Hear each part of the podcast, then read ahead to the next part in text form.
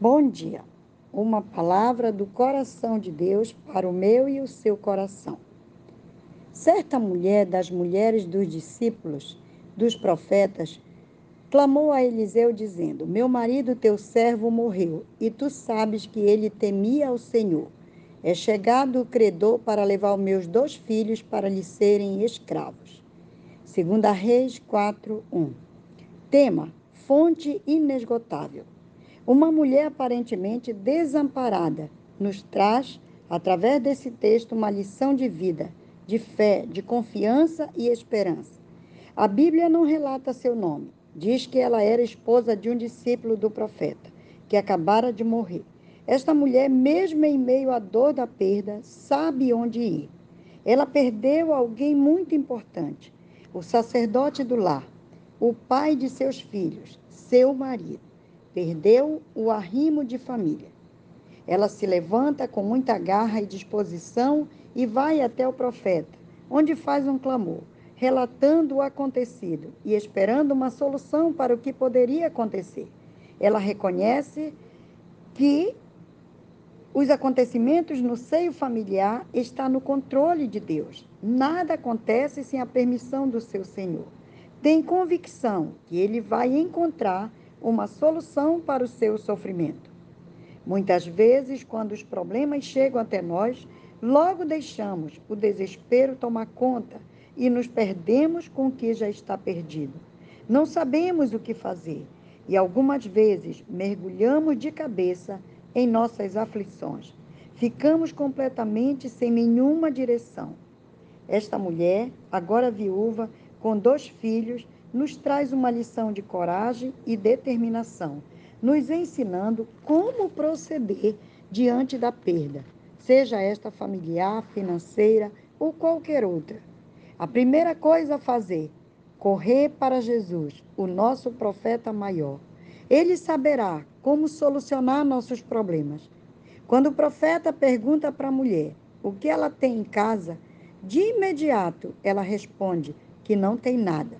Mas logo em seguida, sua lembrança vai a uma pequena botija de azeite que talvez estivesse somente ornamentando a estante de sua casa.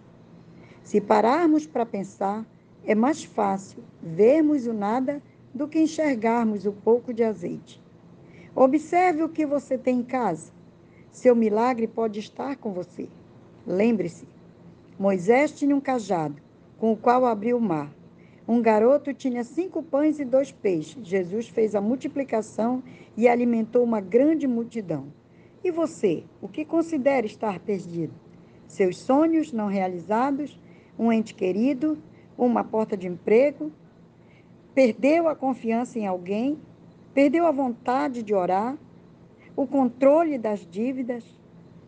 A chama do primeiro amor de quando entregou a vida a Cristo se apagou? Perdeu a esperança de crer que há um Senhor no controle de todas as coisas? Não importa o que parece perdido. Que possamos hoje ter a mesma atitude desta mulher. Mesmo que o ladrão da paz e da alegria bata bruscamente em nossa porta, precisamos nos levantar, alcançar nosso profeta Jesus Cristo e reconhecer que ele é o nosso general de guerra à frente de nossas batalhas e através do seu Espírito Santo, o qual ele nos deu como ajudador e consolador, nos dará a direção certa. Satisfará o desejo dos nossos corações, mediante o compromisso e comunhão que temos com ele. Ele dará ordem a seus anjos a nosso respeito, diante de nossa fidelidade para com ele. Deseja ardentemente suprir todas as nossas necessidades, por ser Ele o nosso Jeová Jireh. É especialista em restaurar vidas e tem o imenso prazer, como Jeová Rafá, em sarar nossas feridas. Que possamos deixar Jesus curar a nossa dor. O texto em si é lindo, mas o que chamou a minha atenção e me inspirou a escrever esta mensagem está no finalzinho do verso 6. E o azeite parou. Observe, não acabou o azeite. Simplesmente o azeite parou. O Senhor, o nosso Deus, a nossa fonte inesgotável, ele pode parar de jorrar para nos ensinar a confiar unicamente nele. Ele quer ser o primeiro em nossas vidas. Seu prazer é nos fazer mais do que vencedores.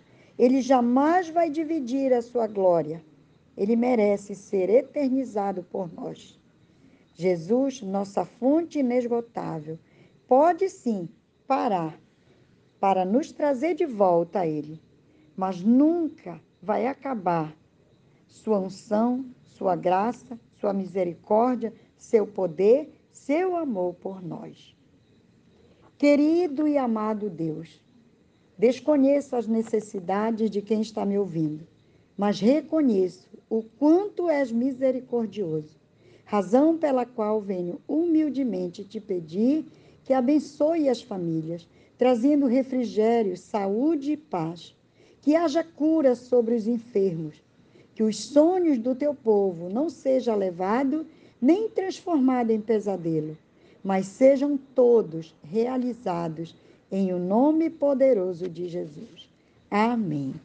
Fique na doce presença do Espírito Santo.